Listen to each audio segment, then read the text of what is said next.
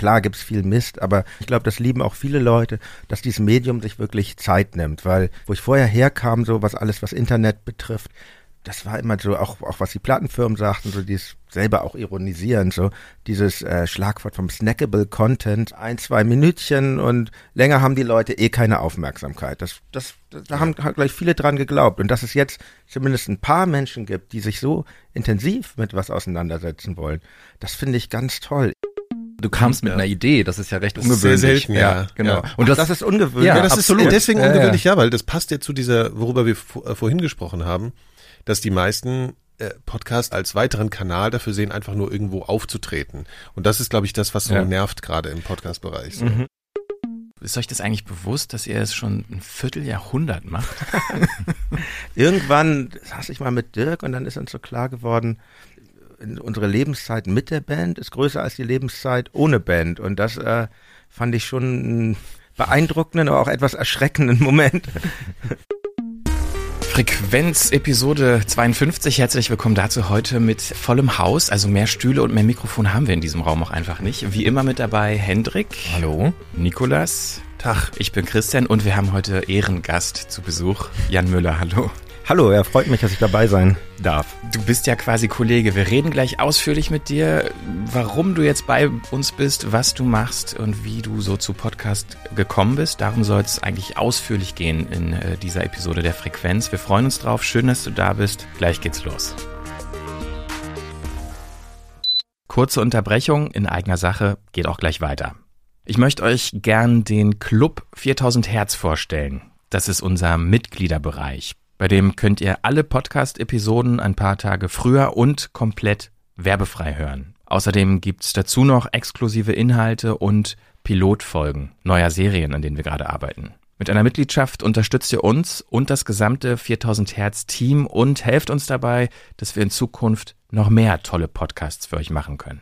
Schaut und hört doch einfach mal vorbei auf club.4000herz.de. Club mit K. Den Link findet ihr natürlich auch in den Show Notes. Vielen Dank. Und jetzt geht's weiter.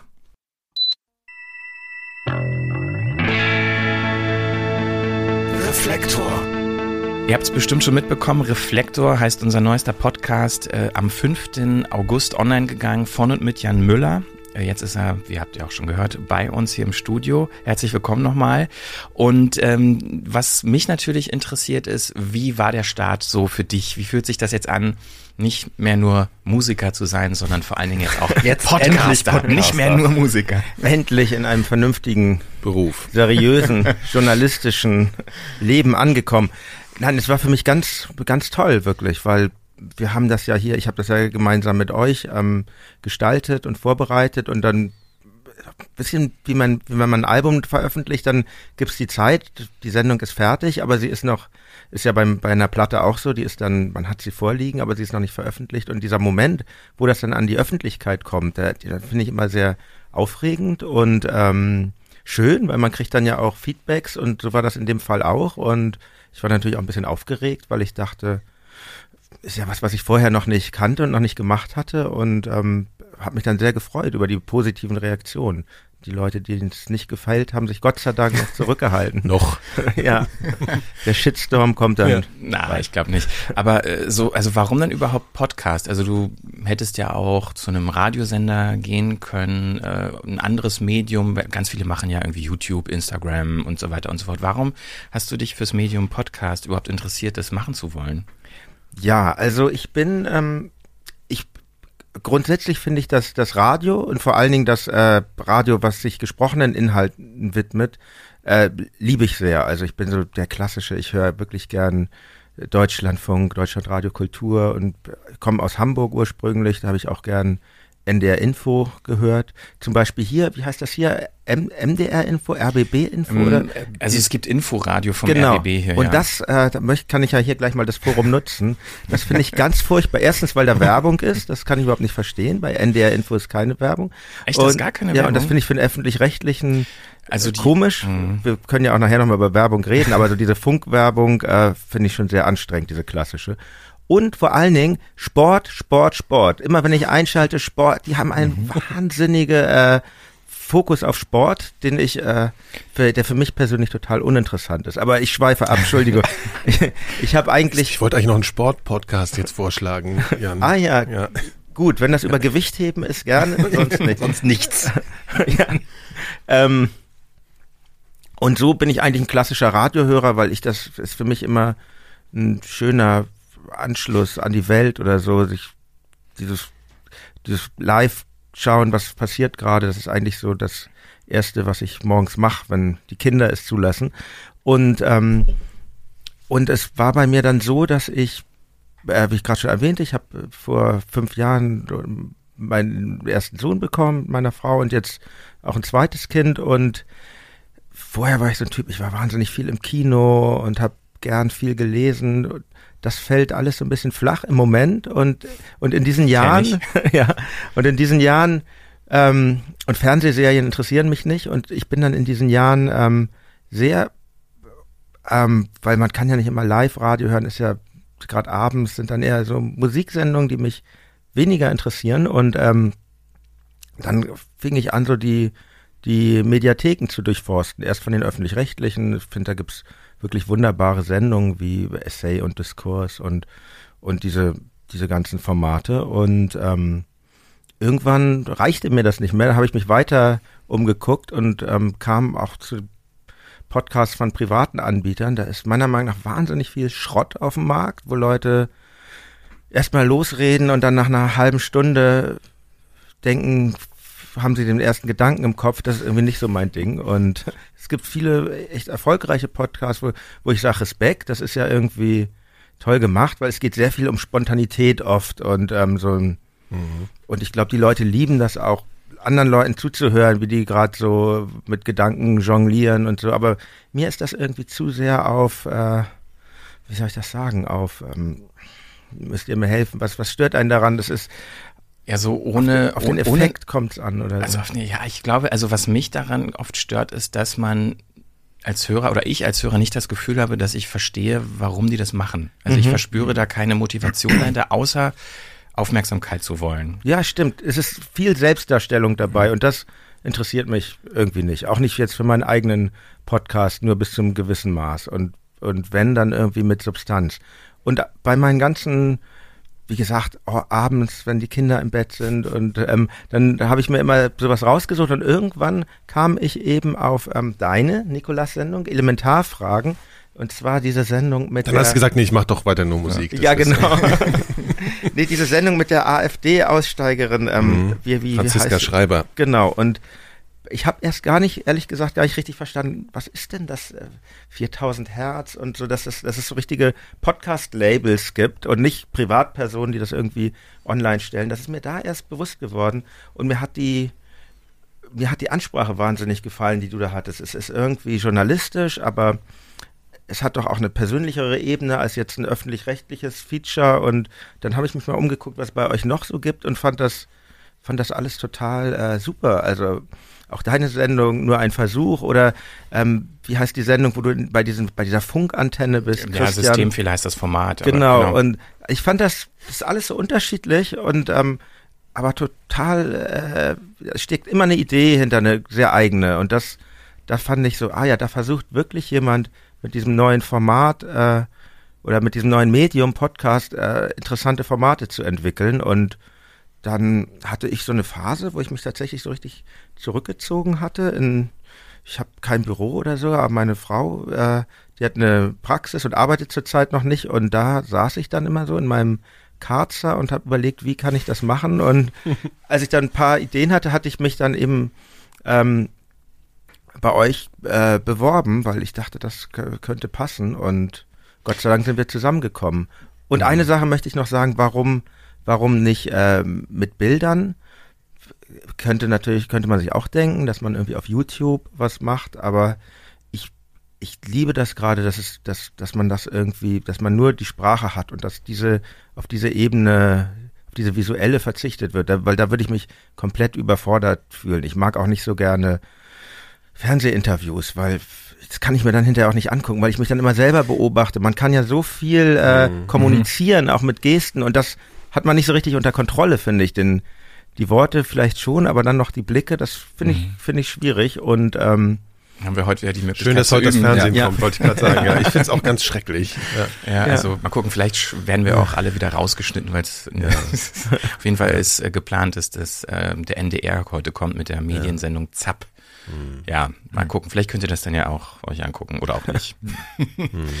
ähm, genau, also die, äh, du hast gerade angesprochen, du hattest sich, dich dann bei uns beworben. Also ich äh, kann ja mal so kurz sagen, das war so einer der äh, seltsamsten Momente, die wir so hatten äh, bei 4000 Hertz, als Jan Müller von Tokotronik sich bei uns beworben hat. Ja, ich muss das, glaube ich, für dich erzählen, weil das ist sonst zu komisch für dich.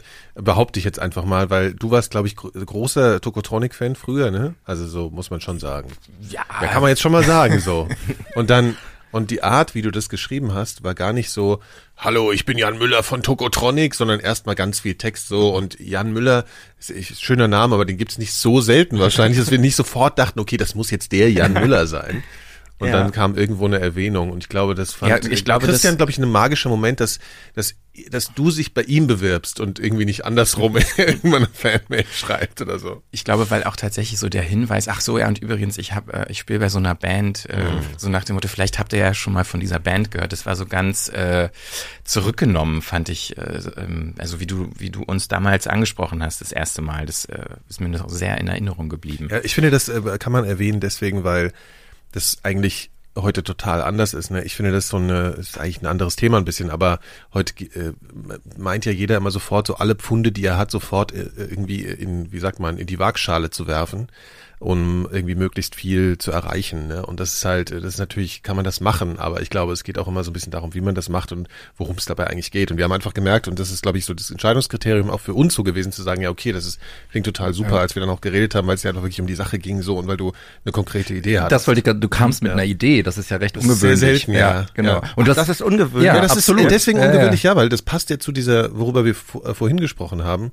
dass die meisten äh, Podcasts dann auch als einfach als oder viele als weiteren Kanal dafür sehen, einfach nur irgendwo aufzutreten. Und das ist, glaube ich, das, was so Ja. nervt gerade im Podcast-Bereich. So. Und äh, vielen Leuten ist es gar nicht bewusst, dass sie eigentlich eine Idee brauchen, ne, wenn sie einen Podcast machen Ja, wollen. ja. Also viele Leute, glaube ich, genügen sich selbst auch einfach irgendwie und wollen über sich einen Podcast machen. Aber du hast ja auch tatsächlich, das fand ich jetzt gerade interessant, eben erzählt, du hast dich wirklich, bevor du dich bei uns gemeldet hast, in Klausur begeben und dir irgendwie ein Konzept gemacht, so, ne? So hast du es gerade irgendwie so erzählt. Also du hast dich eingeschlossen und und Ja, das, das muss sein, finde ich. absolut, weil, ja, aber das ist nicht selbstverständlich. Sonst wäre ich mir, ich komme mir eh unseriös vor als, als Rockmusiker. Das finde ich auch gut bis zum, bis zum gewissen Grade. aber ähm, ich finde, vorbereitet muss man schon sein, sonst ist es, ist es irgendwie peinlich. Ja. Also ich denke mal, das wäre auch, ich würde das auch so sehen, wenn ich jetzt einen Podcast mache, dessen, der nicht meinen Ansprüchen gerecht wäre, dann wäre das auch schlecht für das, was ich sonst mache. Ich mache ja auch die Band weiter und also ich behaupte einfach mal, wir machen das schon auf einem gewissen Niveau und das, ähm, dem fühle ich mich auch verpflichtet. ja. Wie ist es eigentlich so, äh, weil ich einfach keine Ahnung habe, wie das ist wahrscheinlich auch individuell von Band zu Band oder so unterschiedlich, aber ähm, sprecht ihr, also natürlich sprecht ihr darüber, was ihr sonst noch so macht, ne? Aber Ja. ist das irgendwie so, dass ähm, also ist das so ein zentrales Ding bei euch, dass ihr euch sozusagen auch wirklich ein bisschen abspricht? Also dass irgendjemand sagen kann, ey, Jan, was du da jetzt machst, finde ich so scheiße, habe ich keinen Bock, dass du das machst, weil das auf uns zurückfällt. Sowas, also ist ja jetzt nicht so, aber könnte sowas, könnte sowas vor, also wäre das denkbar irgendwie? Oder seid ihr, habt ihr irgendwie so für euch geklärt, ey, wir machen alle, was wir wollen und äh, das geht euch eigentlich nichts an. Ihr könnt gerne die Meinung dazu sagen, aber das gehört nicht zur Band. Also mir ist das sehr wichtig, wie die anderen das finden und ich glaube mit allen Sachen, ähm, die jetzt die anderen meine, meine Kollegen machen, denen, denen geht das ganz genauso. Und wir haben da auch ein großes ähm, gegenseitiges Interesse an dem, was wir tun. Und ich meine, Dirk macht ja sehr viel. Und Mhm. natürlich habe ich sein Buch gelesen und mir seine Oper angeschaut und so. Und ich finde das eher, dass das, ähm, dass das auch für die Band äh, schön ist. Also und wenn jetzt wirklich jemand was ganz Beklopptes machen würde, klar würde ich das sagen, aber, aber ich glaube, wir sind, äh, kennen uns so gut und sind so nah, klar. dass, Ja, ja, ja. also ich sehe da eigentlich erstmal nicht die große Gefahr. Aber, ja. Aber du würdest aber die anderen jetzt nicht damit auf einmal überraschen, so. Das würdest du schon vorher einfach erzählen, ne? Also das wäre jetzt nicht, also das ist jetzt sozusagen schon so ein Ding, ähm, dass du sagen würdest vorher, okay, das, das mache ich und das wollte ich euch schon mal erzählen und das und das. Also ich meine, das kommt wahrscheinlich eh dazu, und das ist wahrscheinlich eine bekloppte Frage, aber also Hm, ich ob du meine Frageintention verstehst. So, das ist Doch. so, ja. Ich habe ich hab mir schon irgendwie den Moment überlegt, wann ich das erzähle, weil man will ja auch nicht gern irgendwie, äh, wie soll ich das sagen, mit so einer spinnerten Idee und dann, ach nee, ist doch nichts geworden. Also Mhm. ich glaube, so viel ähm, Ehrgeiz habe ich dann schon. Mhm. Und aber dann habe ich das Mhm. erzählt und vorher erst mal gesagt und auch nach, nach, nach deren Meinung gefragt. Und das, die ist mir, ob, ob sie das eine gute Idee finden, das ist, das ist mir schon wichtig. Aber sowas ändert sich doch wahrscheinlich auch im Laufe der, der Bandgeschichte, wie so Seitenprojekte gesehen werden, oder? Äh, Auf jeden Fall. Also ich denke mal, bei den meisten Bands gehen, gehen Seitenprojekte so los, dass man sich irgendwie aus der aus, aus diesem Korsett befreien will, in dem man da mit der Band ist. Gerade wenn das ist, kann man ganz oft bei Bands sehen. Nach ein paar Jahren geht das irgendwie los. Mhm. Ich habe auch musikalische Seitenprojekte. Eins ist, ist ernsthaft, das hört auf den nicht so seriösen Namen das Bierbeben, aber es ist ernsthafte Musik und dann habe ich so ein äh, kabarettistisches Nebenprojekt, äh, Dirty Dishes und ähm, im Moment mache ich mit all dem nicht so viel, aber aber das ist ähm, ist glaube ich schon ganz wichtig, weil ich glaube es gibt sogar einen Fachbegriff dafür Coping oder so äh, müssten jetzt irgendwelche Fachleute sagen, weil man weil man sich äh, äh, so Spielfelder auch sucht oder freiere Felder und ähm, und das ist, hat vielleicht ein bisschen was Aggressives auch zu Anfang, wo man sagt, hier mache ich doch was äh, ganz anderes und das ist aber mein eigentliches Ding, wird ja auch schnell peinlich, wenn man bei irgendwelchen, das Interesse ist auf der Hauptband und dann fangen die Leute von irgendwelchen Projekten an zu erzählen, die eigentlich keinen interessieren. aber- Und über die Jahre ist, behaupte ich, aber ist mir das zumindest gelungen, das so einzusortieren, dass es sich miteinander gut verträgt und sich befruchtet und auch uns anderen in der Band. Also Das ist ja bei uns auch nicht so anders. Ne? Wir haben auch schon oft darüber gesprochen, dass man natürlich irgendwie, wir haben ja das Vorhaben gehabt, bei 4000 Hertz endlich das machen zu können, was wir wollen und nicht von Sendern bestimmt zu werden. Ja. Und dann merkst du aber, dass du auch eine Instanz wirst, die irgendwann bestimmt, was du, du tun kannst. Ne? Das kannst dich gar nicht gegen wehren, weil du so einfach irgendwie eine Handschrift entwickelst oder und dann fängst dann dran zu diskutieren, deshalb das irgendwie alles noch so nicht zu heterogen wird oder was auch immer so, ne? Und dann kommt sowas dann auch manchmal, so Ideen, die wir haben, wo wir auch denken, das geht eigentlich bei 4000 Hertz jetzt nicht mehr, weil es irgendwelche ungeschriebenen Charakteristika, die wir, die wir so wichtig finden, irgendwie wieder, also ja, verletzt oder so. Also das ist eigentlich auch ganz interessant. Ne? Es sind einfach ähnliche Strukturen. Wenn man irgendwann zu sehr kollektiv ist, will man halt mal wieder Individuum sein auch. Ne? Ja, ich glaube, das ist auch ganz normal und das ist Ja. auch ist auch gut. Ich glaube, das ist auch irgendwie, dass die Sachen sich auch gegenseitig beeinflussen und befruchten dann. Das Ja. sehe das so ein bisschen so wie, ähm, ja, das ist halt verschiedene.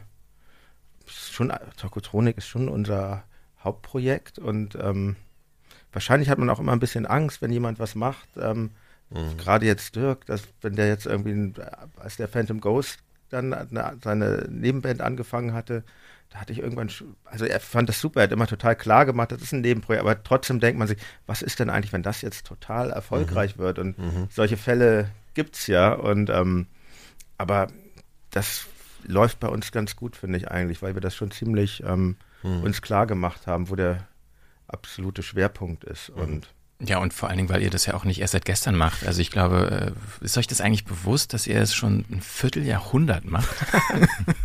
irgendwann, irgendwann saß ich mal mit Dirk und dann ist uns so klar geworden, saß ich mal mit Dirk zusammen und dann ist uns irgendwie klar geworden, ja, wir haben jetzt diese Band, wir, unsere Lebenszeit mit der Band ist größer als die Lebenszeit ohne Band. Und das äh, fand ich schon einen beeindruckenden, aber auch etwas erschreckenden Moment, weil ich weiß noch, als wir angefangen haben, das, da war ja, da war ja, da war das ja noch eine viel äh, weniger anerkannte Branche, sage ich jetzt mal, Popmusik. Das war bevor es und Rockmusik, das war bevor diese ganzen Popschulen kamen, da, wie, wie heißt Musikakademien und so. Und ähm, alle haben halt immer geraten, oh ja, das ist ja, das ist ja aber, das ist ja aber sehr unsicher und macht doch lieber euer Studium weiter. Und, und wenn ich mir die Welt heute so angucke, ist das dieser ganzen neoliberalen Gesellschaft, das ist so schwierig für Menschen irgendwie, oder man darf es ja gar nicht mehr in dem gleichen Job bleiben, weil man muss sich ja dann verändern für seine Karriere und mal hier und mal dahin. Und ich höre das immer interessiert an im Freundeskreis, was die für einen Stress haben. Und ich bin da seit, wie gesagt. Du bist im sicheren Hafen ich bin, Ja, es ist, es ist wahnsinnig konservativ, in so einer Rockband zu spielen. Spießer, aber, echt. Ja, Spießer, aber auf eine schöne Art. Irgendwie, ja, bin ich in mancher Hinsicht wahrscheinlich auch konservativ. Aber ich finde es eh interessant, dass äh, wenn man so, also wir haben ja nur die Außensicht davon, aber dass diese Zeit, in der ihr angefangen habt, Musik zu machen, äh, beziehungsweise auch zu publizieren, erste Alben rauszubringen, ja irgendwie doch relativ große Gemeinsamkeiten hat mit der Zeit jetzt in Bezug auf Podcast. Ist mir mal so aufgefallen. Ähm, oh, schön. Auf also, jeden Fall, ja. Das ist halt so erste, also zumindest im deutschsprachigen Raum in dieser modernen Ära es möglich war, auch als, als Independent Band das äh, erfolgreich irgendwie zu betreiben. Mhm. Ähm, so, das haben wir jetzt in Deutschland irgendwie auch, dass es erst seit relativ kurzer Zeit ist, Podcast auf so einem Independent-Level, wie wir es machen, auch ja davon leben zu können, irgendwie das als quasi als auch Beruf irgendwie zu äh, sehen. Ähm, das sind aber noch ganz viele andere interessante Ebenen, die ich finde, die da so Gemeinsamkeiten sind. Und ich habe sogar einen, einen Tokotronic-Song dafür, wo ich da Gemeinsamkeiten sehe. Und ich, wenn ich mich nicht irre, ist es auch der einzige, den du gesungen hast und geschrieben, weiß ich jetzt nicht, aber auf jeden Fall gesungen hast. Es ist einfach Rockmusik. Ah ja.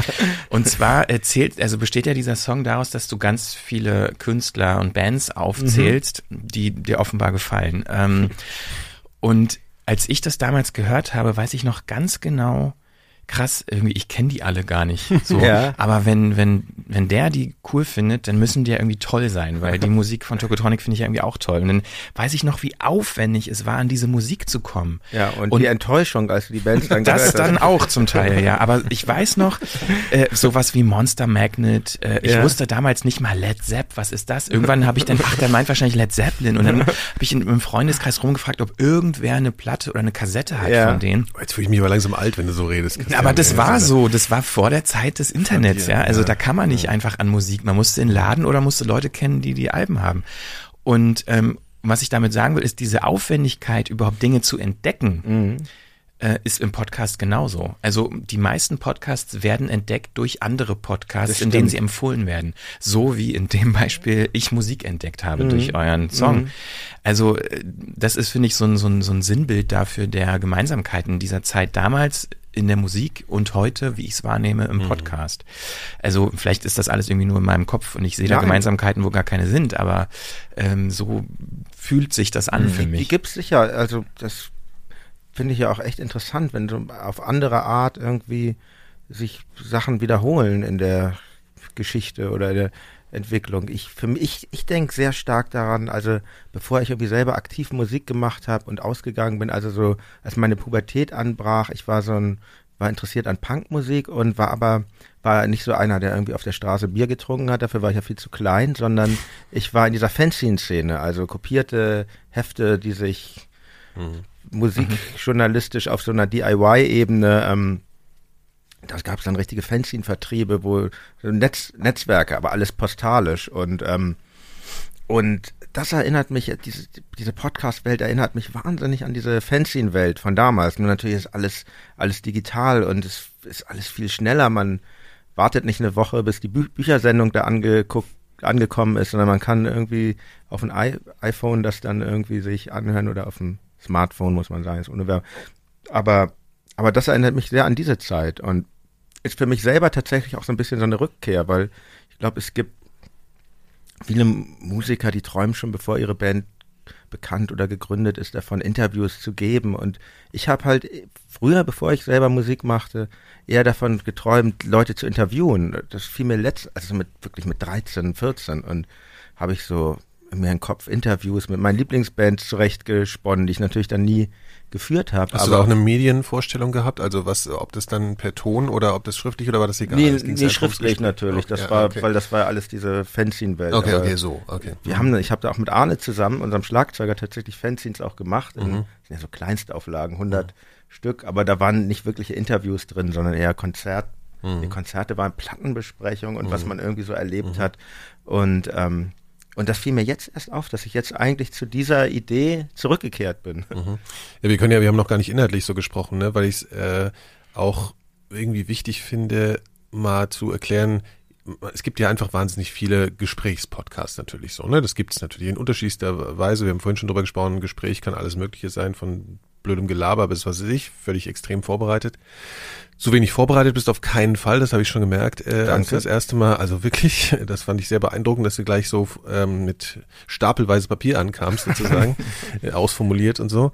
Ähm, aber was, was willst du denn eigentlich äh, konkret machen? Ich meine, du, du willst ja jetzt nicht so dieses Frage-Antwort-Ding, Journalist befragt Künstler, sondern das ist ja mehr, wenn ich verstehe, so auf ein bisschen auf Augenhöhe. Ne? Also kannst du das irgendwie nochmal ein bisschen umschreiben, damit die mhm. Hörer deine Vorstellung bekommen. Ja, also auf Augenhöhe würde ich gar nicht sagen. Es sind ja ganz unterschiedliche ähm, Künstlerinnen und Künstler, aber es ist schon unter Kollegen auf eine Art und ich würde das jetzt auch nicht im engeren Sinne als journalistisch bezeichnen. Ich bin kein Journalist und mhm.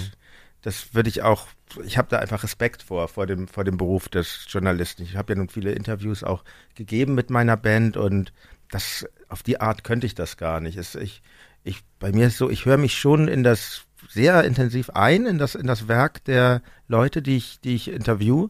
Und das macht mir auch einen wahnsinnigen Spaß, in diese Welten da einzutauchen. Ich habe ja jetzt, äh, kann man ja schon sagen, ich ja. hatte jetzt, als mein letztes Interview war mit Annette Louisanne, die ich interessant finde und von der ich auch ein paar Lieder kannte oder einige, aber ich war nicht so ganz intensiv mit ihrem Werk vertraut und ähm, ich wusste, irgendwas ist da und habe mich dann da wirklich reinbegeben. Das war für mich wirklich ungewöhnlich, diese Musik so ähm, so intensiv zu hören und hat auch lange gedauert, bis ich dann irgendwie einen Ansatz gefunden habe. Und jetzt ähm, der nächste, den ich interviewen werde, ist ähm, Mille von Creator, der Sänger. Und jetzt habe ich schon angefangen, mich in das Werk von Creator. Hast einen Kontrast, ey. Hast ja, und das und diese Kontrast finde ja. ich aber total toll, weil ich es ja auch so mhm. toll finde, wenn man Band ist oder Künstler, man man baut sich ja so sein eigenes Haus, seine eigene Welt und und die Frage, warum klingt ihre Musik so und seine so, die, die finde ich so spannend. Und was, was stehen für Typen dahinter und was stehen für Haltungen dahinter und,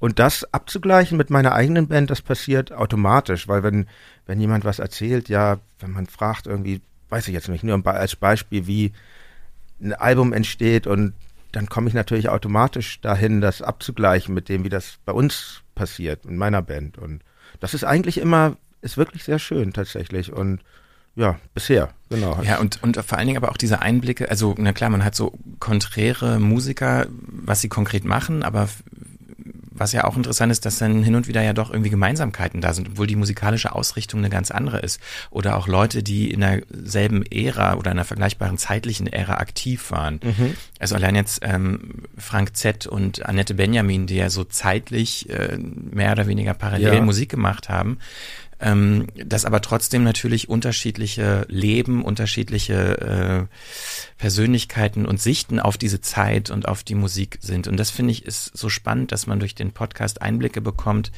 die gerade aufgrund der Tatsache, dass Musiker, also dass du als Musiker mit anderen Musikerinnen äh, sprichst, ein, ein anderes Grundvertrauen da ist, eine andere Art und Weise, sich vielleicht zu öffnen im Gespräch, als wenn das jetzt jemand Fachfremdes machen mhm. würde, der in erster Linie halt eben so ein reines Informationsinteresse hat, was, glaube ich, bei einem Journalisten einfach oft da ist, zumindest in der Wahrnehmung des Musikers, der interviewt wird. Das finde ja. ich übrigens genau den, Entschuldigung, ja, das finde ich genau äh, den interessanten Aspekt da dran. Also, ja. ne, also es klingt jetzt erstmal so banal, okay, dann ja, das ist was anderes, Musiker spricht mit Musiker, aber es macht wirklich was komplett anderes. Ich meine, das merkst du selbst, wenn du irgendwie Künstler interviewst oder so und du bist halt selbst sozusagen nicht in der Kategorie zumindest drin, dann ist einfach eine andere Gesprächssituation mhm. da und das ist einfach was, ähm, was total interessant ist. Vor allen Dingen, du stellst dich ja irgendwie, also ich finde, du hast so eine interessante und das meine ich jetzt überhaupt nicht negativ, sondern eher positiv, so eine interessante Naivität im Fragen, sondern du machst nicht diesen Journalismus, diese, diese, diese, diese Hybris, die so ein Journalist irgendwie oft mitbringt, irgendwie ja. hast du irgendwie nicht. Und das finde ich total super und das macht es irgendwie total greifbar und macht irgendwie total Spaß zu hören.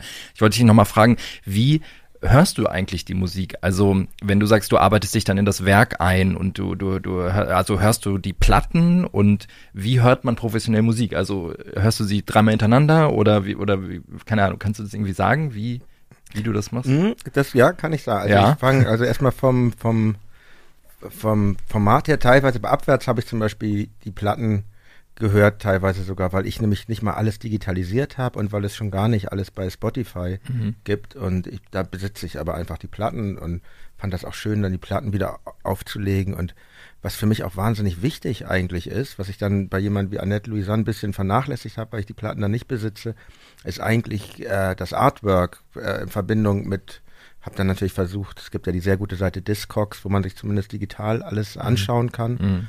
Und ähm, aber sonst im, im Wesentlichen höre ich das schon bei, bei, bei Spotify oder auf meinem oder auf dem Rechner. Und, und konzentriert, oder würdest du ja, sagen? Konzentriert. Ich ja, habe mir, äh, ich habe mir äh, gute Kopfhörer gekauft vor einiger Zeit und ähm, also viel mit Kopfhörern. Und ich, ich fange wirklich an, mich ganz wirr durchs Werk zu hören und dann mhm. begebe ich mich da immer weiter rein und höre dann wirklich auch einzelne Alben ganz durch. Das finde ich auch ganz wichtig, weil bisher zumindest alle Künstlerinnen und Künstler, die ich interviewt habe, Albenkünstler waren. Wenn mhm. ich jetzt irgendwie äh, Rapper XY interview, dann würde ich das sicher anders machen, mhm. weil diese, diese Art von ähm, Formaten, weil die anders arbeiten. Weil die Reihenfolge auch keine Rolle spielt dann der Song. Ja, so. genau. Es gibt ja dieses, diese EP, diese mhm. EP-Politik äh, jetzt seit einiger Zeit im Musikbusiness, vor allen Dingen im Hip-Hop und also spannend, wie ich das dann mache. Müsste ich mal gucken dann. Mhm. Ja, aber so. Ja höre ich das eigentlich. Ja.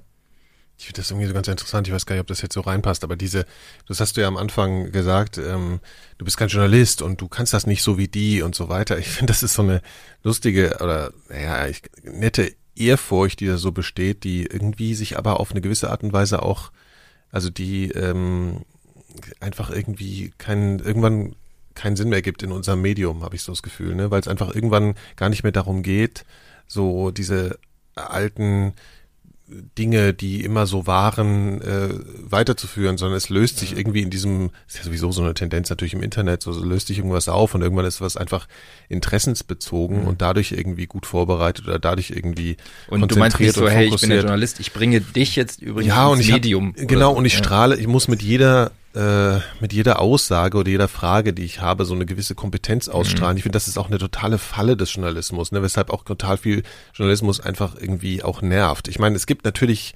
Dinge, mit denen man sich vielleicht am besten, bevor man sowas macht, auch mal auseinandersetzt, also gewisse medientheoretische Gedanken und so, ne? Was, was ist denn eigentlich Journalismus und warum, wie sollte der am besten funktionieren? Das ist, glaube ich, schon sinnvoll, je nachdem, mit was für ein Feld man beackert, aber prinzipiell ähm, finde ich das witzig, weil ich hatte das, also mir ging es ganz genauso, äh, dass ich irgendwie so einen riesen Journalismus-Ehrfurcht habe. Es soll jetzt gar kein mhm. Journalismus-Bashing sein, sondern nur so vor diesem Begriff und was ist das Handwerk und so, ne? Und ich glaube, sowas, äh, also ich habe so das Gefühl, wir sind eigentlich in so einer, in so einer Zeit, wo sich das auch auf eine auch auf eine gute Art und Weise so ein bisschen nicht auflöst, aber so ein bisschen vermengt. Mhm. Ich glaube. Ich ja. kann ja jetzt ja nur vom musikjournalistischen mhm. Bereich sprechen, weil das alles andere, ja, könnte ich auch von sprechen, aber kompetent ja. kann ich davon sprechen, sag ich mhm. mal so. Und ähm, und ich bin da schon ein bisschen äh, skeptischer, weil so, wenn ich das mit unserer, anhand unserer eigenen, meiner eigenen Band beobachte, ich fand Musikjournalismus hatte immer so eine sehr starke unseriöse Fraktion, also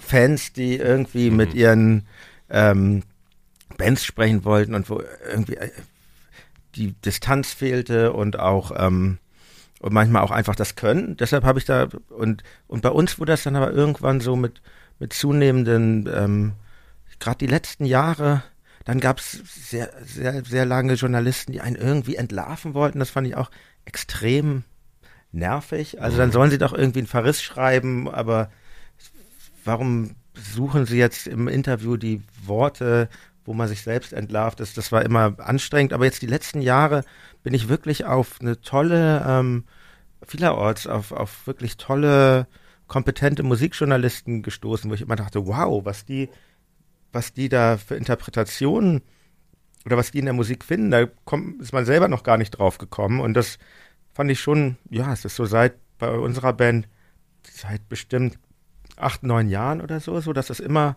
besser wird. Und zeitgleich aber geht der Musikjournalismus gerade extrem mhm. unter. Die ganzen Zeitschriften wie die Specks, die für uns sehr wichtig war, gibt's nicht mehr und alles eins nach dem anderen äh, streicht die Segel und das findet jetzt vielleicht noch so ein bisschen im Radio, ne, in diesen Sprechsendern statt und im da hatten wir auch wirklich gute Interviews teilweise im Deutschlandfunk oder auch NDR Kultur oder was da so gibt und und vielleicht noch im Feuilleton, genau, das mhm. wollte ich sagen. Mhm. Aber so der Raum ist sehr klein geworden und ich bin gespannt, wie das weitergeht, weil warum soll man auch über Musik noch so viel schreiben, wenn sie früher, wie, wie du Christian sagtest, früher war es so schwierig an die Musik zu kommen. Man brauchte irgendwie jemanden, der, der einen gesagt hat, die Platte, mhm. hört euch mal an im Plattenladen oder so, dieses Album oder mhm. jenes. Und heute kann man ja alles äh, es gibt eigentlich keinen Grund mehr, dass. Ja, dabei wäre es eigentlich noch viel wichtiger jetzt, dass jemand kuratiert, ne? eigentlich der, ja, stimmt. Ich, ich glaube aber, was ganz unter, also anders ist als früher, ist auch,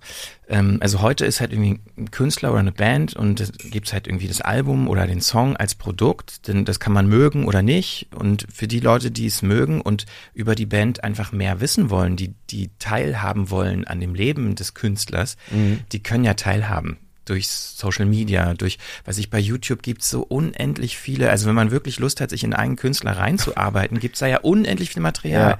Man ist gar nicht mehr angewiesen auf eine Musikzeitschrift, die mir einen Künstler nah, näher bringt in mhm. der Form eines Interviews, weil ja viele Künstler selber schon sehr präsent sind. Mhm. Ähm, durch eigene YouTube-Kanäle, durch eigene Podcasts jetzt mittlerweile auch immer mehr.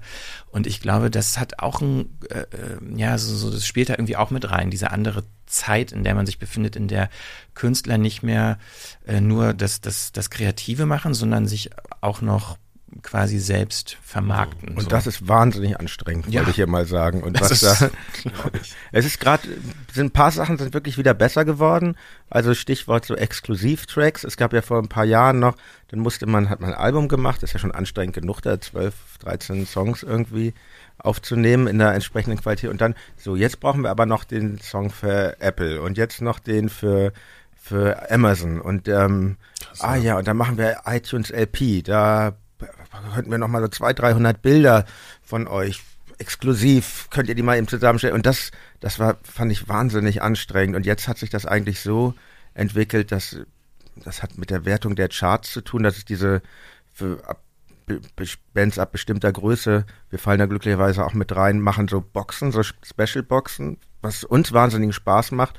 Und es gibt eben, und es ist eh alles bei Spotify, deshalb sind irgendwie diese Exklusivtracks, Gott sei Dank, mhm. weggefallen, weil irgendwie, das war wirklich so ein Moment, wo wir da, was sollen wir denn noch alles machen? Und dann, gut, und dann so diese Nabelschau, dieses intime Berichten, das ist ähnlich so unser Ding gewesen je. Aber jetzt, äh, im Moment macht uns das eigentlich Spaß, auch ähm, so, ich finde vor allen Dingen seit ähm, Instagram gekommen ist, finde ich das ein bisschen angenehmer, weil Facebook hatte immer sowas, sowas, da war so schnell so Hate Speech und was Aggressives und Instagram finde ich im Moment so ein Andy Warhol-mäßiges Medium, so total positiv, alles ist super, man kann da sein Herzchen setzen, also gefällt mir sehr gut. Ja, das gefällt dir, habe ich weg, äh, fällt jetzt weg, habe ich gehört, ne? Die das wollen, Herz? Was? Ja, ja. Die wollen. Äh, Habe ich also, nichts gesagt. Du, ja, das mit dem Herzchen wollen sie für andere nicht mehr sichtbar machen. Also andere können nicht mehr sehen, wie viel Herzchen dein Bild Ach hat, so. nur noch du selbst. Ach so. Das heißt, ja. man kann nicht mehr mit Herzchen angeben. Ja, das finde ich aber eigentlich ganz gut. Ja, das finde ich gut. Ich glaube nur, es wird ihnen schaden. Ja. Aber egal. Aber könnt ihr euch noch erinnern, dass Twitter früher mal den Stern hatte und das verändert hat zum Herzchen mhm. und dass das auch so ein Shitstorm ja, innerhalb ja, der Twitter-Community war? Ah, diese scheiß Herzen, ich will keine Herzen. Ja, genau. Aber kann ich denn, also ich bin ja so ein Technik-Idiot, ähm, und kann man denn bei Instagram was anderes als ein Herzchen setzen? Nee, aber sie, nee. Das heißt aber, doch einfach gefällt mir im Grunde. Genau. genau. Ich, ihr müsst mich mal man aufklären. Hat, nee, das ist schon so. Also ich bin auch nicht Mann, so ein Instagram-Professor. Ne? Ich auch nicht. Ich, auch ich weiß gar nicht, aber knapp. Ich bin der ja. Älteste in der Runde. Ja, Habt ihr euch man sieht es nicht. Habt ihr, das stimmt tatsächlich. Wie, wie man sieht das nicht. Dass du der Älteste bist. Ach so, danke, danke. Aber das Herzchen nochmal, das, also. Nein, das Herzchen heißt, du magst es nicht. Was? Doch. Scheiße, Ach so, oh Gott. nee, aber wenn mir was gefällt, dann ist das doch automatisch ein Herzchen. Und das fällt jetzt weg, oder wie? Nein, du kannst immer noch Herzchen, oder ich ja. erkläre das nochmal. Ja, ja. Für alle jetzt. Ich bin ja. auch nicht so ein Instagram äh, äh, Profi. Ja. Ich, ich finde nämlich, Instagram hat auch ganz viele, ganz viele negative äh, Seiten, aber das hat ja sowieso alles, immer seine zwei Seiten, egal. Auf jeden Fall äh, kannst du jetzt, du kannst immer weiter noch Herzchen geben mhm. und der Mensch, den du im Herzchen gibst, der sieht auch dein Herzchen noch, aber Dritte sehen es dann nicht mehr. Das heißt, der kann nicht mehr damit angeben, guck mal, mein Bild hat so und so viel Herzchen bekommen. Was? Ja, ja also ich glaube, Scheiße, das hat mein aber auch Leben bricht zusammen. Das hat aber auch tatsächlich gute Gründe und ich finde es eigentlich ganz gut, ja. weil äh, es ein Druck entsteht, gerade unter Jugendlichen, äh, äh, beliebt zu sein und dass man halt irgendwie alles dafür tut, um so viele ja, ja. Likes wie möglich zu kriegen. und wenn Sucht, die, natürlich. genau, und wenn die nicht mehr öffentlich darstellbar sind, dann ist, dann ist zumindest die Hoffnung, dass halt diese Sucht oder dieser Druck wegfällt, gerade unter Jugendlichen so äh, nach außen hin so beliebt zu wirken, mhm. beliebt sein zu müssen. Da können die doch aber ab 18 die Herzchen machen. Willkommen beim Medienmagazin äh, und Medias ab 18. Ja, Aber äh, wo wir da gerade sind, habt ihr euch mal Gedanken, keine Ahnung, manchmal kommen man ja so Sachen, äh, was, also wie ihr wohl reagiert hättet, wenn die Welt, die mediale Welt, so wie sie jetzt ist, vor 25 Jahren so gewesen wäre, als ihr angefangen habt? Also wie, wie, hätt, wie wärt ihr damit umgegangen als junge Band in dieser Welt? Das ist echt schwierige. Kann, kann ich nicht, kann, kann ich wirklich kann ich nicht sagen, weil das ist. Aber wärt ihr so Leute gewesen, die das so, äh, wie sagt man so, embraced hätten oder hättet ihr das eher abgelehnt? Also ich würde jetzt eher denken, ihr hättet das in der Zeit oder in der Art und Weise, wie ihr euch damals bewegt hättet, eher vielleicht abgelehnt? Oder? Man kann es nicht sagen. Kann also nicht sagen. Ich, wir sind zum Beispiel, wir teilen uns den Proberaum mit einem jungen Künstler, äh, Max Gruber und seine Band Drangsal und der ist ziemlich zum Beispiel, wo er von äh, Instagram schon, auch weil er einen Podcast hat, zusammen mit dem Rapper Casper, ist der äh, sehr erfolgreich bei Instagram und ich, ich sehe so, wie, wie, wie anders das ist und wie anders der tickt, aber so eigentlich ist seine Geisteshaltung, würde ich mal sagen, auch eine ähnlich, ähnliche, wie, wie, wie wir sie seinerzeit hatten. Also deshalb, ich, ich kann es nicht sagen. Also ich glaube, man kann diese, Frage. Ja, ich glaube, man kann diese Dinge auch sehr, eben wie gesagt, sehr unterschiedlich nutzen. Ne? Also äh, das ist, ja. äh, und außerdem ist es natürlich wirklich sehr hypothetisch, weil da hängt ja nicht nur jetzt dran, dass es diese Medien gibt, sondern da hängt ja, da siehst du an dieser Schwierigkeit der Vorstellung dessen erkennst du ja, was sich alles mit der Gesellschaft in der Zeit Ja, aber ich finde es, also es sind jetzt eher so Gedankenexperimente, aber ich finde es eigentlich ganz spannend, weil die frühen Tokotronik-Sachen mit ihrer, ja, so eine gewisse plakative Aussagen, äh, irgendwie, ne, ich möchte Teil einer Jugendbewegung sein, alles, was ich will, ist nichts mit euch zu tun haben. Also da gibt ja so mhm. ganz viele so sloganartige Dinge, die heute ja Mem-Charakter fast hätten, viral, virale Aussagen zu werden, hätte man Hätten das so als, das damals machen. Ja, also hätte man das, ich stelle mir das mhm. immer so vor, so mhm. Song Zeilen oder Ausschnitte daraus irgendwie als so instagram -Post. Ja, aber das ehrlich gesagt, da kriege ich gleich wieder so ein bisschen Ausschlag, muss ich ganz ehrlich sagen. Also jetzt nicht, weil du das Ob sagst. Das so Stimmt, ich sondern, passen würde. Ja, nee. können die Hörerinnen und Hörer nicht sehen, aber oha, Nee, weil mir das so auf die, weil mir das eigentlich so auf die Nerven geht. Dieses alles, weißt du, dieses ähm, jegliche. Die Idee ist gut, die Welt noch nicht bereit. Das sind also ja, schon ja auch. Ja, ja, äh, nee, aber aber dass heute halt alles sofort unter diesem komischen Verwertungsding läuft. So weißt du, es ist ja so selbst, es gibt dann diese, das fing oder keine Ahnung, jetzt fällt mir fallen mir so komische T-Shirts ein mit mit irgendwelchen weiß ich nicht, mit, mit, mit, mit Che Guevara drauf oder so, ne, die dann auf einmal bei H&M hängen oder sowas. Also wo so alles sozusagen nur noch in diese Verwertungslogik einfließt. Und das ist ein guter Spruch dann einfach oder so, der gibt so ein gewisses Gefühl und dann wird der aber sofort verwertet. Weißt du so, das ist so, und das ist das, was mich auch irgendwie generell an, an Social Media und dieser Aufmerksamkeitsökonomie, die dahinter schwingt, so nervt halt so. Ne? Man kann das anders machen, aber ich weiß, das ist naheliegend, der Gedanke, den du sagst, aber trotzdem ist das halt was, was ich irgendwie so als so eine echt schwierigen Aspekt von diesen Medien irgendwie empfinde. Ja. So. Wollte ich nur mal loswerden. Amen. Dazu, ja. dazu. Ich, das, das ja, ja, ich meine, das äh, kann ich ja auch der, so. Jetzt wird der Ausschlag auch besser. ich sehe schon, wird wieder, wieder weniger, ist wieder aber ist ganz Bin ich wieder bleich. Ähm, ich meine, dazu, das stimmt ja auch, dass Podcasts dazu so ein Gegengewicht ähm, gerade liefern, ne? Ebenso in die Tiefe gehen, sich Zeit nehmen. Naja, das, wenn man sich ja, die Charts so. Ja, also naja, das aber ist, das ja. Medium ermöglicht das mhm. überhaupt. Ja, aber das ist genau der Punkt. Äh, jetzt muss ich, Entschuldigung, aber darüber haben wir auch schon mal geredet, ne? Also diese, diese ganze, dieses ganze Angebot dieser Publikationsmöglichkeiten, das ist das wird einfach, das ist jedes Mal so, das haben wir einfach gelernt. Zuerst kommt das große Versprechen, boah, hier hast du jetzt einfach die, das ist jetzt demokratisiert, wenn man das mal so ausdrücken will. Jeder kann da rein und jetzt sind die Möglichkeiten unendlich und was passiert? 90 Prozent Schrott. So, ne? Als YouTube anfing, früher habe ich Filme gemacht, ich dachte ich immer so, oh, jetzt laufen da überall geile Kurzfilme, die Leute haben endlich so eine Plattform. Das ist Schwachsinn. Ne? Die Leute rülpsen in die Kamera halt. So, Immerhin. Ne? Also, Ja. ja, nee, aber verstehst du, was ich meine? Jetzt, ja, aber äh, trotzdem also, gibt's ja, ja gibt's das ja. Ich meine, ja, dass ja, das nicht im Mainstream ja. Äh, man muss es, der Mainstream muss ja auch nicht sein. man muss es, man muss es finden. Aber, aber ich habe so, also ich weiß noch, als wir mit der Band anfingen, da ging da, ich hatte ja Jura studiert mit, ähm, mit Dirk zusammen und dann hatten wir Schwerpunkt Medienrecht gewählt und das war dann auch so der Grund, wovon der Anfang, der Punkt, wovon uns beide klar war, äh, dieses Studium werden wir früher, früher oder später eher früher abbrechen, ähm, weil das dann so kompliziert wurde und uns auch nicht so richtig interessiert. Und da ging das los mit dem, mit dem Internet nämlich. Mhm. Das ist nur 93, das waren, glaube ja. ich, so ein bisschen so die Anfänge. Und weiß ich noch, wie, wie Dirk dann immer, was wollen die denn immer mit diesem Internet und so und, und aber dass das wirklich ein demokratisches Medium ist, was dann lange gesagt wird. Daran habe ich eigentlich nie geglaubt, weil, mhm. ja. weil. Äh, naja, aber viele auch Leute, die ähm, ich weiß nicht, auch nicht nur Dummköpfe haben gesagt, das wäre so, sondern das sind natürlich, also diese, diese prinzipielle äh, Struktur des Netzes ist ja erstmal so, ne? Und dann, und ja, aber, aber, dass das sozusagen die ganze Aber wenn Demokratie nur, Demokratie ist ja nicht nur, dass die, äh, dass Mehrheiten alles entscheiden. Dazu gehört ja, ja mehr zu einer Demokratie. Klar. Und im Internet geht es immer nur darum, ja, dann sind da irgendwie die 40 ja, ja, genau. Milliarden genau. Genau äh, Fans von irgendeinem Schrott. Ja, wobei, und, ja, aber so hat sich das am Anfang nicht so richtig angefühlt. Also als ich so ins Internet rein habe ich so gedacht, also auch bei Twitter oder diesen Medien, ne, wenn du da früh rein bist, hast du das Gefühl, du bist so ein bisschen unter, unter, unter, unter Nerds. Unter, ja, genau. Ja. ja. Und hast das Gefühl gehabt, oh, sind alle schwingen so ein bisschen ähnlich und dann wird jedes, äh, jedes Ding halt erfolgreich und dann schwappt es halt um.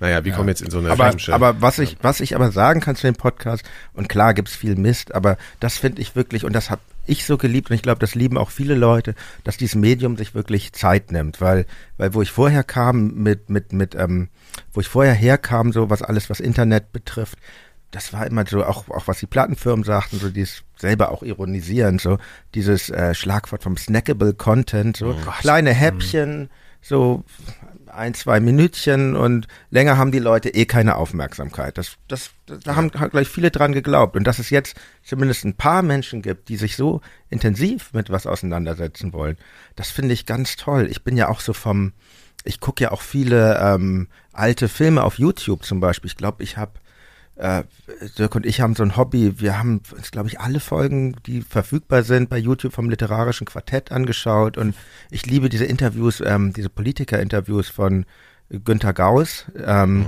ja. die er gemacht hat mit, mit Strauß und Wehner und, und äh, Schmidt und Ludwig Erhard. Mal davon abgesehen, wie genial, dass es wieder geraucht wird und nicht irgendwie Zigaretten, sondern mindestens Zigarren, ähm, finde ich das finde ich das äh, toll, diese Ruhe, die da drin ist und wie, wie da gesprochen wird. Das, ja, und das finde ich, kommt so ein bisschen zurück teilweise auch in einigen Podcasts. Mhm. Und das, das finde ich auch interessant, dass das genau ähm, also die Folge kam jetzt ja noch nicht raus, aber du hast ja auch gesprochen mit Marco Wander von Wander und ich, äh, dieses Gespräch hattet ihr beide auch so direkt nach dem, nach der Podcast-Aufzeichnung noch hier bei uns mhm. im Büro. Das, genau das hatte der Marco auch erzählt, dass er, dass das das ist, was er an Podcasts so schätzt, dass das eigentlich eine Rückbesinnung ist auf frühere ähm, mediale Produktionen. Und ähm, na klar, einerseits ist es was Neues, aber es ist irgendwie so eine mhm. Renaissance auch es greift das auf und macht schon was Neues draus, finde ich. Und ja. das finde ich mhm. spannend. Und ich finde es wirklich toll, dass es, weil jetzt als seit ein paar Tagen ist ja der, der erste Folge von Reflektor ähm, online und ich finde es wirklich äh, super, wie viele Leute das schon gehört haben, so weil mhm. man muss sich ja echt Zeit nehmen und und die mir dann irgendwie detailliert erzählen und das ist ja interessant, was was er da erzählt hat, was ihr da gesagt habt. Also das finde ich schon, äh, das ehrt mich sehr, dass dass Leute sich so viel Zeit nehmen äh, sich damit auseinanderzusetzen. Die Sehnsucht der äh, vieler Menschen nach sowas, nach Langsamkeit und Zeit nehmen und Ruhe ist einfach größer als äh, gemeinhin angenommen. Ja, es wird. gibt auf jeden Fall noch genug Leute, die Interesse an sowas ja, haben. Ja, auf jeden Fall. Ne? Und ich meine, dafür ist das Internet natürlich toll, weil du findest die Leute dann da. Ne? Also mhm. nochmal Bezug mhm. darauf zu nehmen. Mhm. Also die sind da. Ja. Aber ich glaube, was äh, in dem Kontext dieses Podcasts auch noch interessant ist, ist, dass es ja irgendwie so ein Geben und Nehmen ist in der Beziehung zwischen Hörer und äh, dich als Macher, weil du gibst ja auch viel Preis und äh, das wäre auch noch so eine Frage an dich. die ich hätte, inwiefern dir das auch bewusst ist, während du ähm, Podcast aufnimmst, weil du mhm. erzählst ja jetzt nicht super private, persönliche Dinge, aber mhm. du erzählst halt viel äh, aus, äh, ja, aus der, aus einer Banderfahrung und bringst dich selber sehr mit ein. Also A, ähm, sprichst du das vorher mit den anderen ab, was du sozusagen, oder gibt es so No-Gos der Band, die, die, diese Anekdoten, die erzählen wir lieber nicht öffentlich? oder ähm, also bei mir ist das zum Beispiel aufgefallen, dass für mich bei dem in dem Marian Gold Interview so eine gewisse Desillusionierung stattfand, als er über Kleidung gesprochen hat. Ich fand es großartig, äh, ja. äh, diese Geschichte mit den Korthosen, ähm, dass irgendwie, glaube ich, äh, Arne noch sich eine kaufen musste im Second-Hand-Laden, um diesen ja. Look zu haben mit den braunen Korthosen.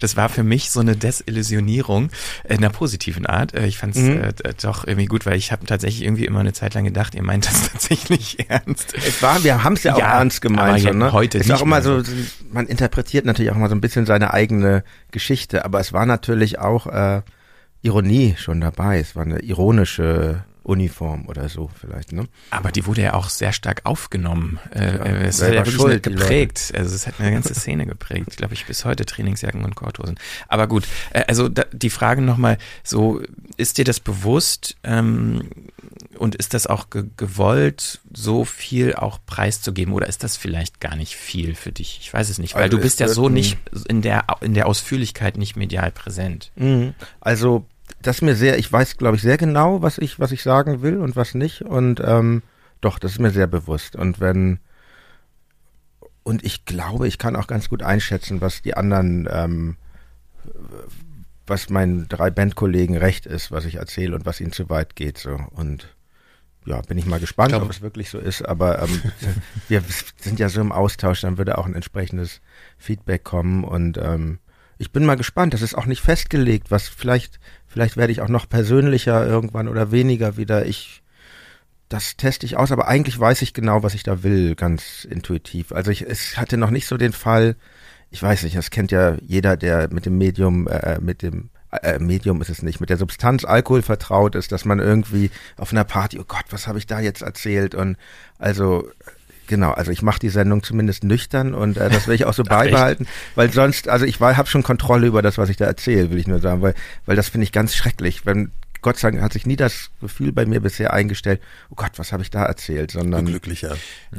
Ja, also ich finde eher, dass man sich ja manchmal auch in so einem Gespräch verlieren kann, mhm. wenn das so eine gewisse Tiefe und Faszination erreicht mit dem Gegenüber. Also das finde ich auch ist besonders an dem Format, weil es halt wirklich ein Gespräch ist. Das merkt man relativ schnell. Es ist halt nicht ein Abarbeiten von einem Fragenkatalog nur mhm. ist und ähm, ja, und dadurch halt irgendwie so eine, so eine Dynamik entsteht, die man in der Form nicht vorhersehen ja, kann. Ja, bisschen schon. Also ich habe schon meine Punkte, die ich unterbringen will und klar kommen dann andere Sachen dazu, aber, aber es ist jetzt auch nicht so völlig frei, wie es vielleicht den Anschein hat. Hm. Aber es nee, ist ja, was ich was dazu sagen, so in der, aus der Erfahrung des Podcast-Machens.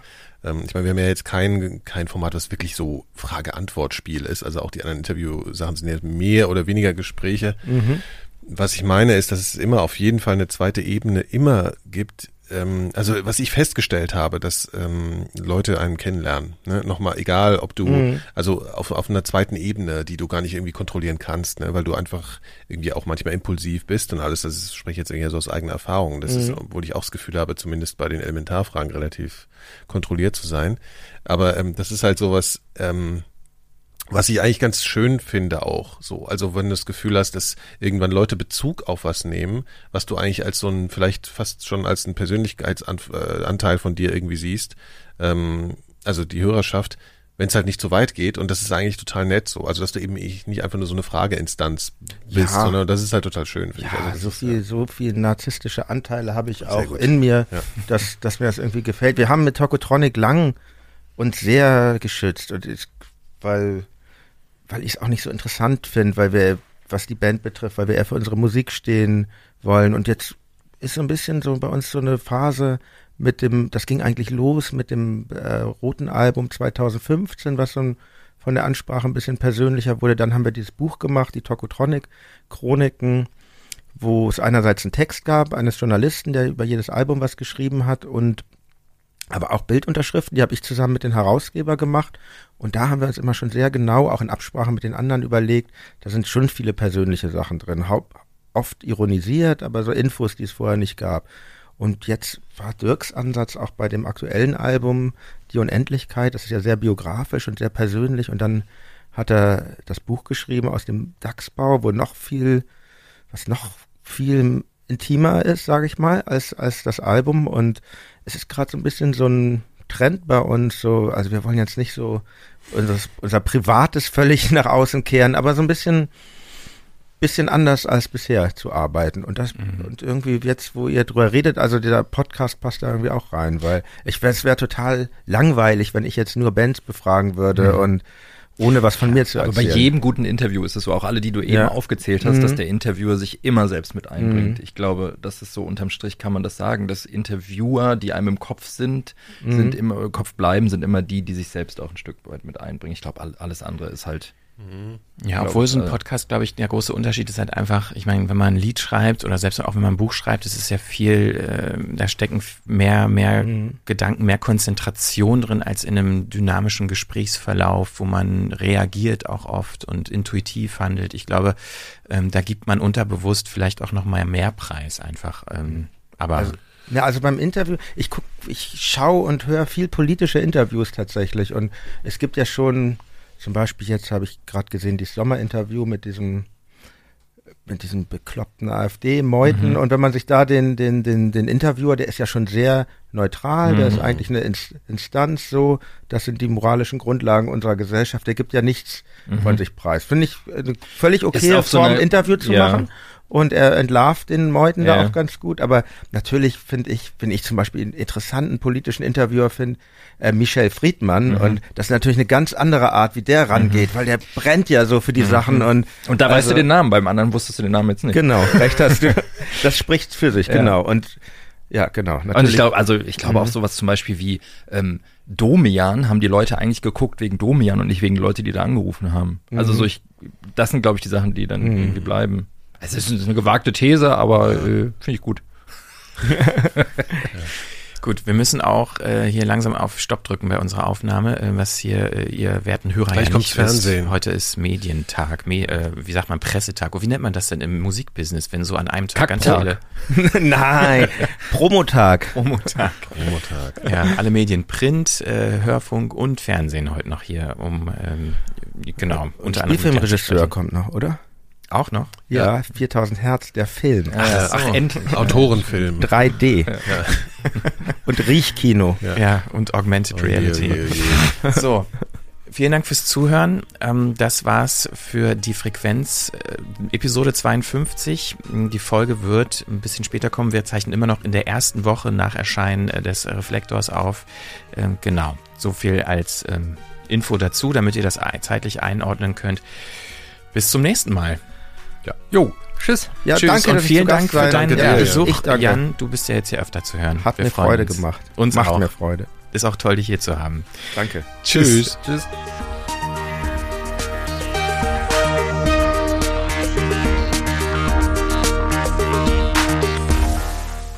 Werbung. Ich habe eine neue Matratze gekauft. Ich auch.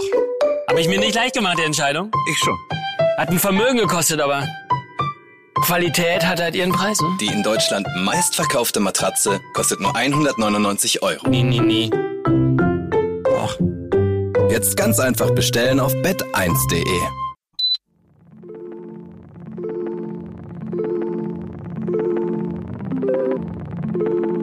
Planet B. Ideen für den Neuanfang. Neuanfang. Mein Name ist Michael Seemann und ich sitze hier mit Nikolaus Seemack, mein Produzenten ähm, für dieses völlig neue Format. Genau, wir sitzen hier im Studio bei 4000 Hertz und du willst einen Podcast machen. Genau. Ich bin ja schon sehr lange unterwegs mit Podcasts, äh, schon bald seit zehn Jahren. Und jetzt war es einfach mal Zeit, was Neues zu machen. Ich habe mich viel mit Digitalisierung, dem Internet und den damit verbundenen Diskursen und Hoffnungen beschäftigt. Ich war sehr, sehr lange auch eher auf der optimistischen Seite. Ich habe sehr viel Hoffnungen und äh, sehr viel Zukunftsmöglichkeiten äh, in der digitalen Technologie gesehen und das tue ich eigentlich auch immer noch. Aber auch mir wurde die Laune verfinstert äh, über die Zeit. Auch dir. Auch mir, sogar ja, mir. Ja. Ich glaube, am ehesten kann man das an dem Schicksalsjahr 2016 festmachen, wo die Technologien und, und der Nutzen in eine Richtung gekippt sind, die ich für sehr, sehr schädlich halte. Ähm, wir erinnern uns an die Trump-Wahl, wir erinnern uns an den Brexit, wir erinnern uns an die Rolle von verschiedensten Akteuren, die Social Media und den allgemein demokratisierten Diskurs im Internet ähm, als Hebel missbraucht haben, kann man sagen, um sehr krude Vorstellungen davon, wie sie sich die Welt gestalten wollen, äh, umzusetzen. Und das ist, ähm, das hat mich sehr erschreckt.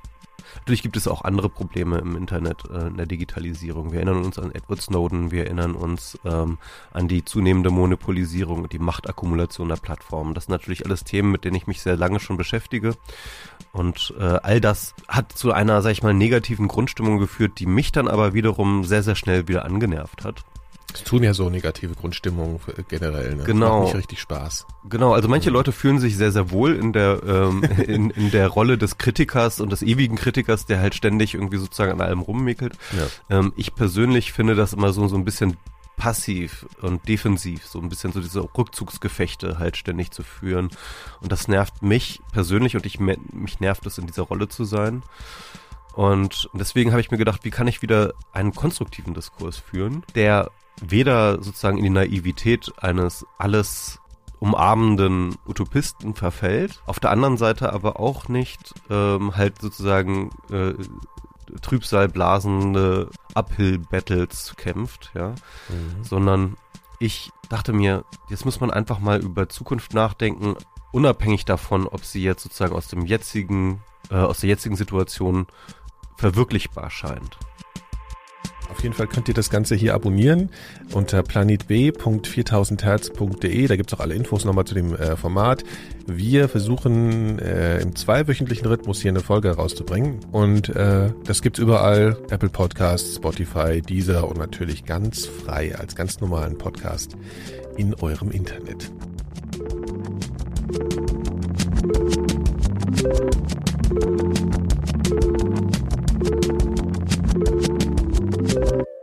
Eine Produktion von 4000 Hertz.